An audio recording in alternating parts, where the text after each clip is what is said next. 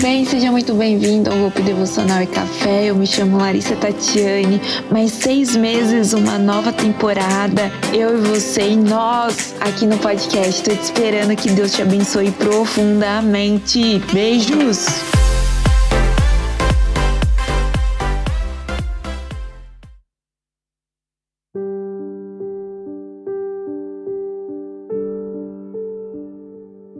Quem é Deus? Você deve estar se perguntando ou já se perguntou alguma vez na sua vida quem é Deus? Como ele se apresenta? Olá, tudo bem? Meu nome é Deus. Ou como ele é? Ele é físico, é palpável, dá para abraçar? Não. Ele é tipo um fantasma mas por que Deus nos criou? Será que eu vou conhecer Deus? Será que eu vou para o céu? Mas por que eu nasci nessa família? Não, mas quem é Deus mesmo? Muitas vezes pensamos em Deus e caímos num pensamento egocêntrico, ou seja, em nós mesmos. Por que Deus nos criou mesmo? Vamos quebrar tabus e vamos falar nele. Deus. Em Êxodo 3, 6, ele começa se apresentando para Moisés. Eu sou Deus, o Deus de Abraão, de Isaac, de Jacó, e eu estou com você. E ele se apresentando para Moisés, e Moisés questiona ele, fala assim: Mas se alguém me perguntar quem é você, o que eu digo? E Deus disse a Moisés: Eu sou o que sou. Uou! É assim que Deus se apresenta. Eu sou o que sou. Eu sou. Eu, vamos lá. Eu é o, no sujeito, na primeira pessoa, no singular. Sou é um ser com uma identidade particular, vivo, faz, que faz, acontece, significativo, representa. Estou. O que? substitui o nome sou, traduz, porque ele já tinha se apresentado a Moisés antes, então traduz sou como Deus, ele mesmo se apresenta com Deus. E o que é Deus? Deus é um ser divino, uou, sem pecado, santo, soberano. Então Deus, eu sou o que sou, eu sou incomparável. Eu sou. Simplesmente eu sou Deus, o Divino. Cara, isso é muito lindo porque Deus, ele, é, ele tem algo simples, né? Ele, ele se apresenta de uma forma simples, mas algo tão representativo, né? E em Gênesis 1 diz assim: e no princípio criou Deus os céus e a terra, ou seja, Deus já era Deus no princípio. Deus não precisa de uma determinação de tempo como eu e você precisamos, porque eu sei que manhã, tarde e noite eu tenho deveres diferentes. Então, de manhã eu acordo, à tarde, teoricamente, eu trabalho, à noite eu durmo. Ou seja, nós temos uma determinação de tempo para resolver algumas coisas, né? Nós temos determinações de tempo para saber que eu tenho que fazer algo ou deixar de fazer algo, mas Deus não. E no princípio Deus criou, ou seja, ele já existia antes do princípio. Ou seja, uma característica bem significativa de Deus que Deus já é divino, soberano antes da determinação de tempo. Outra qualidade que nós vemos em Deus que ele é criador. Deus criou os céus e a terra. Cara, é dois extremos, né? Os céus e a terra, uma extremidade alta e uma extremidade baixa. Ou seja, Deus não tem limite, ele cria coisas impossíveis.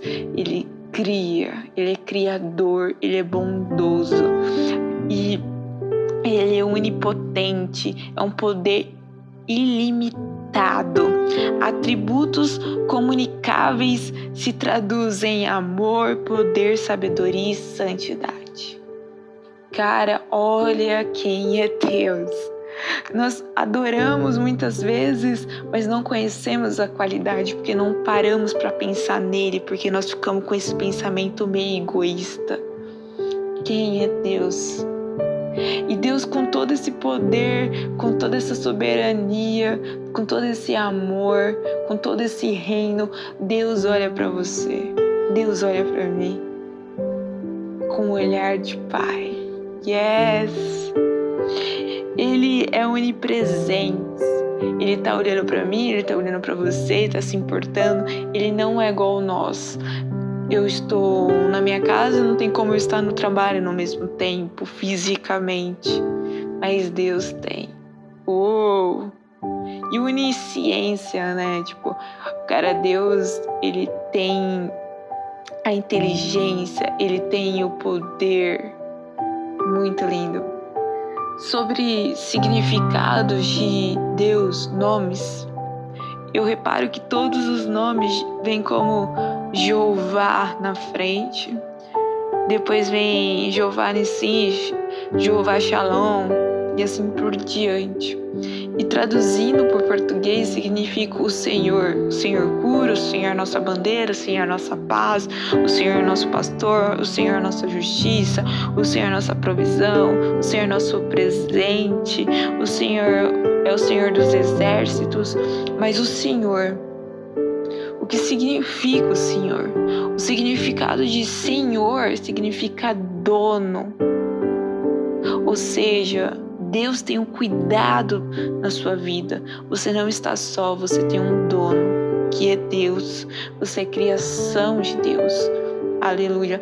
Então, tipo, cara, é, quando tem o Senhor, significa que Ele nos fez, nós somos criação porque o Senhor é o Criador, nós somos a criação, porém Ele não deixou é, abandonada essa criação, pelo contrário, Ele diz: O Senhor, o dono dessa criação. Ou seja, você tem, você tem um Pai que cuida. E em Romanos 8 diz que nós somos filhos de Deus, somos herdeiros de Deus e cordeiros de Jesus. Ou seja, Ele ainda nos adota como filhos, Ele nos dá uma identidade. Então, tudo que o Deus Pai tem nos reflete, porque nós temos o DNA espiritual, nós temos o cuidado de Deus. Então, assim, Deus é tão incrível, tão master, de maravilhoso, que tudo que ele tem de perfeição, ele fala assim: ei, eu quero que vocês também tenham. Mas não é por nós, mas por ele. Você entende? Então, como nós falamos de Deus, falamos de herança, nós temos que entender, nós estamos falando sobre um reino, um reino espiritual, um reino que nós temos uma hierarquia e o soberano e o eterno será sempre eu sou. Eu sou antes da determinação do tempo. Eu sou Deus, eu sou seu Pai, eu sou o Senhor que cura, eu sou o Senhor da nossa bandeira. Eu sou. Aí você me pergunta, mas se, o, o, o Senhor já. já apareceu fisicamente. Deus já apareceu, nós chamamos de teofania, né? Quando Deus aparece. Todas as vezes que Deus aparece para algum profeta ou para alguém, os profetas ficam com muito medo, com muito medo, porque é uma pessoa, é um ser, não é uma pessoa, não, é um ser sem pecado, santo, aparecendo para uma pessoa que tem pecado. Então, esse medo é consequência do pecado. Então, todas as vezes que Deus apareceu para os profetas, os profetas tiveram medo. E quando não tiveram medo, as pernas tremeram. Eles se prostravam no chão porque era luz muito forte. E olha que incrível, né? E o Senhor estava ali para falar com seus filhos. E aí eu vou terminar esse podcast com uma reflexão. A mesma reflexão que eu começo o podcast. Se Deus aparecesse hoje para você, na sua casa, no seu trabalho, aonde você estiver, você seria o suficiente, o egoísta de pedir algo? Ou você adoraria a Deus? Talvez nós entramos na presença de Deus esquecemos tudo isso que eu falei e vivemos se não houvesse amanhã para nós mesmos. Então, fazemos as coisas muitas vezes para as pessoas e esquecemos que o intuito é para Deus. Então, toda vez que você orar, nunca esqueça que Deus está presente.